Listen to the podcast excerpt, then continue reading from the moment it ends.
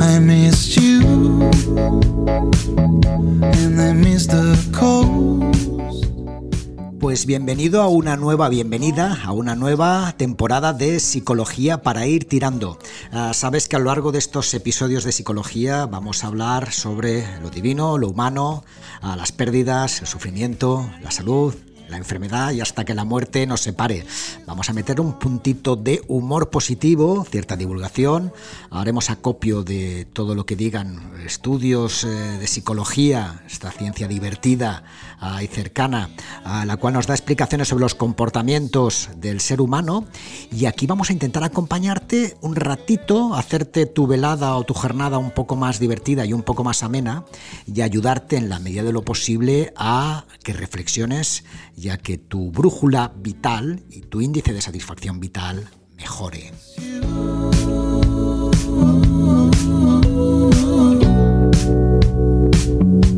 I fell for a song.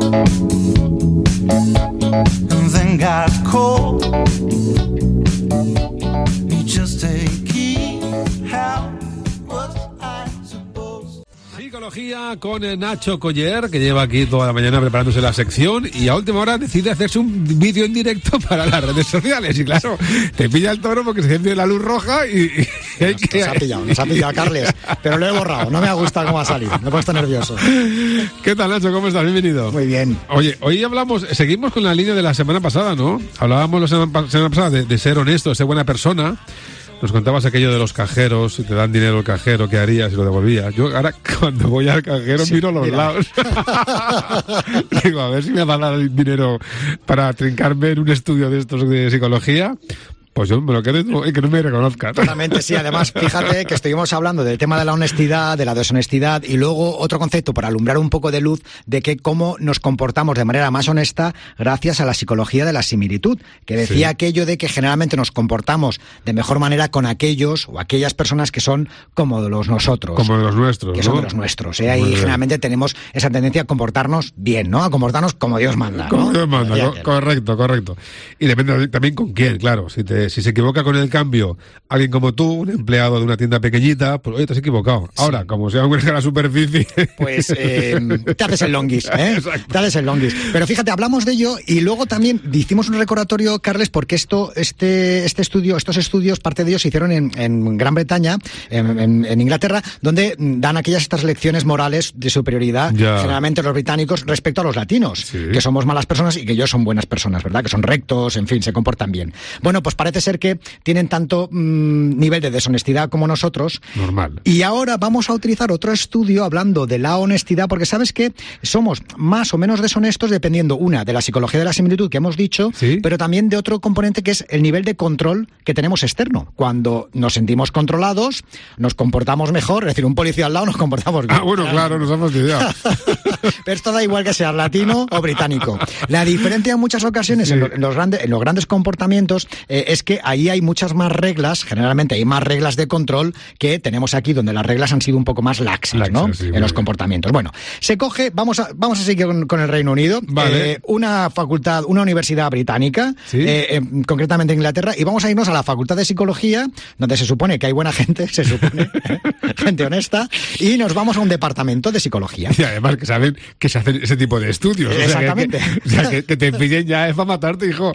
Exactamente. Entonces, se mide la honestidad. ¿Cuán de honestos son los profesores universitarios? ¿eh? Vale. Entonces, eh, británicos. M- m- Se supone que mucho, ¿no? Claro, se supone. Bueno, se coge una, una, en uno de los departamentos donde hay una, un salón, una especie de salón de té, con un, un frigorífico donde puedes servirte tu té, tus pastitas, donde hay una lista de precios donde cada uno se regula. Me tomo esto, me tomo esto, son euro 20. Y pones tus moneditas en un bote. Exactamente. Vale. Que es lo que llaman la caja de honestidad, ¿vale? Vale. Curiosamente, la caja de honestidad, Carles, está puesta en una zona del departamento.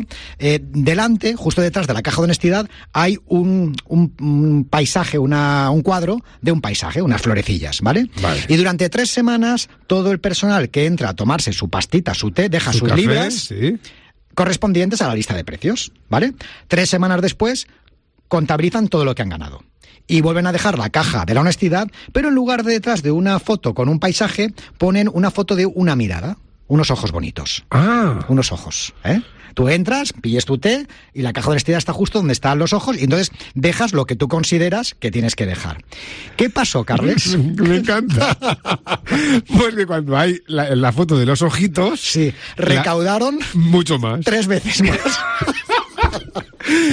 Claro, se sintieron observados, ¿no? Exactamente. A Sí, tú sabes esto de el mister, ¿no? Que llega allí, ahí no tengo suficiente, mañana lo dejo, ¿no? Eh, pero claro, sí, yo soy sí, británico, mañana lo dejo. Además tengo problemas de memoria porque soy muy honesto, porque soy británico no como los latinos. Ostras. Pues tururú, con los paisajes se me olvida, hay una amnesia selectiva y con las miradas no se olvida, ¿eh? Fíjate, eso también es un poco el, el- el subconsciente, ¿no? Que te crees que te, o sea, te crees observado, aunque no sea verdad, es un, es un cuadro sin, sin más. Sí, pero además fíjate, es simplemente este cuadro, el sentirte observado, el sentirte controlado, hace que te comportes de una manera más regulada. De hecho, en muchas parejas, una de las cosas que pedimos los psicos, eh, los psicólogos, es que si tienes que hablar de algún tema neutro donde pueda subirse el tono, o donde veas que él o ella subirse el tono, vete a un restaurante, vete a un bar, en un sitio neutro donde se va a regular, porque Ah. el comportamiento, eh, los, eh, los de alrededor, van a hacer que se regule, van a hacer que no pegue un grito o que no pegue un O puñetazo. que levante la voz, o que se ponga violento, violenta. Sí, se, va, vale. se va a regular, sí, ¿no? sí, sí, sí. Esta misma, este mismo estudio con los, con los ojos que miran se hizo lo mismo con un coco, un coco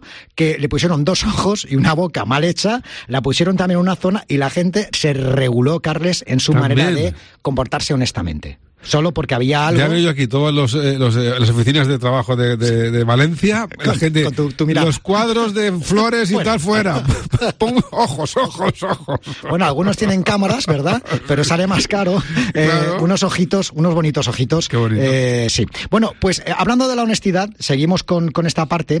Ah, se hizo un, un estudio así divertido también, en el cual se pedía con qué gente hay un porcentaje de profesionales honestos y profesionales menos honestos, ¿no? Vale. Bueno, vamos a elegir un grupo de, de profesionales que los vieron como honestos, no son los abogados, que habla- eh, eligieron a los médicos, ¿verdad? Un 60%. Vale. Gente que es profesional, que es honesta, Sí, bien, bien. bueno, que busca la salud del, del paciente, El ¿no? bien, el bien de los demás. Sí, y luego Curar. el, que más bajo, uno de los más bajos, con un 5%, eh, eligieron a los vendedores de coches de segunda mano. Son los más, lo que, es- lo que la gente percibe como más deshonestos. Bueno, que su nivel de honestidad es más baja, vamos a decirlo así, ¿verdad? Vale, vale. Son honestos, pero un poquito menos, ¿no? Vale. Entonces, eh, se fabricó, se inventaron una fábrica de textiles y se mandó un cheque, un cheque, se eligieron un grupo de médicos y un grupo de vendedores Sí, sí, de, sí, sí. de coches de segunda mano y se les mandó un cheque de 10 libras, vamos de nuevo con los británicos, eh, dándole las gracias por una compra que era inexistente. Señor, gracias por usted haber comprado, le damos 10 libras, ¿no? Muy bien, de Todos- regalo. que de regalo. Ha sido usted muy amable. Todos los receptores sabían que era falso, que no habían comprado. Yo que no está nunca, ¿no? Claro. Bueno, ¿qué pasó? ¿Cuánto deshonestos, cuán sería suficientemente honesto o deshonesto para devolver el dinero? Yo creo que no lo devolvió nadie, ¿no? Eh, bueno, básica- aquí en España sería parecido. Sí, no habría mucha diferencia. Bueno, alrededor no hubo diferencia entre el grupo percibido como honesto Ya. y el grupo percibido como menos honesto, el de los de segunda mano. El 50% eh, lo cobraron, es decir, el, el otro 50% lo devolvió, pero cobró el dinero. Mí. Oye, gracias, no he hecho compra, o igual la hice y se me ha olvidado, ¿verdad? Ah, bueno, también, también puede ser. Esa memoria selectiva. O eh, la gente dice, mira, para cuando me engañan a mí.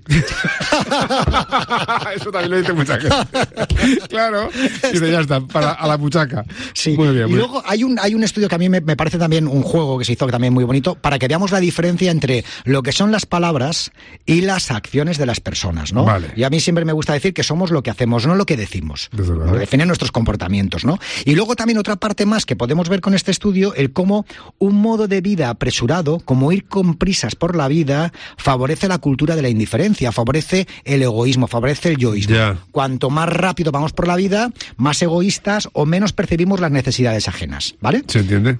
Eh, Es sencillo, así de Sí, entender, sí, sí, ¿no? sí, sí. Vamos con este, con este juego. Por eso en este día a día nuestro no somos muy- todo lo buenos que podemos ser. Vale. Pues parte de ello, que se coja un grupo de personas en los cuales ah, creyentes, feligreses, que preparen un discurso so- basado en la parábola del buen samaritano. ¿eh? Vale. Recordamos todos en la parábola del buen samaritano, es un relato bíblico en el cual un grupo de ladrones golpea a un hombre, lo deja abandonado, tirado en la calle, eh, y como varios sacerdotes pasan por su lado, no les hacen caso, otras muchas personas pasan por su lado, no le hacen caso, y el buen samaritano mostró, cambió su camino, se acercó, lo socorrió y le ayudó. Entonces la parábola finaliza diciendo que hay que intentar ayudar a los demás, ¿no? Yo creo que es una bonita Sí, parábola es estupendo. la generosidad y detectar las necesidades. Muy bien.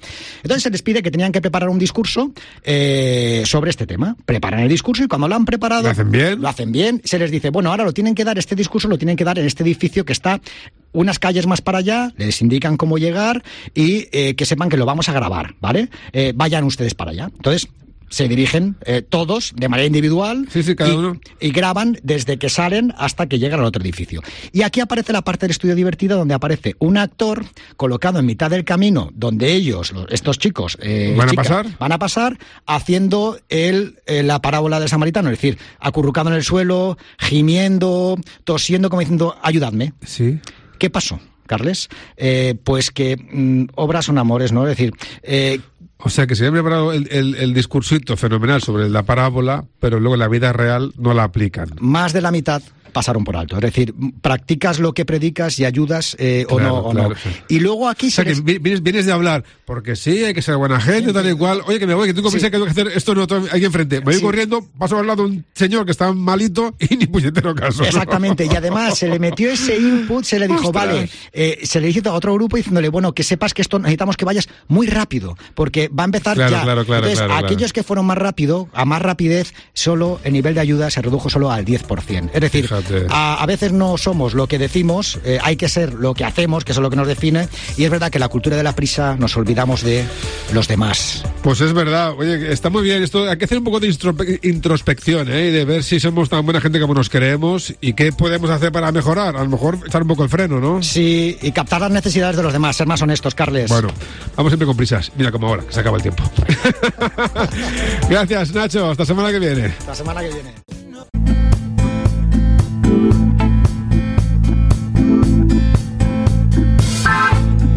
You better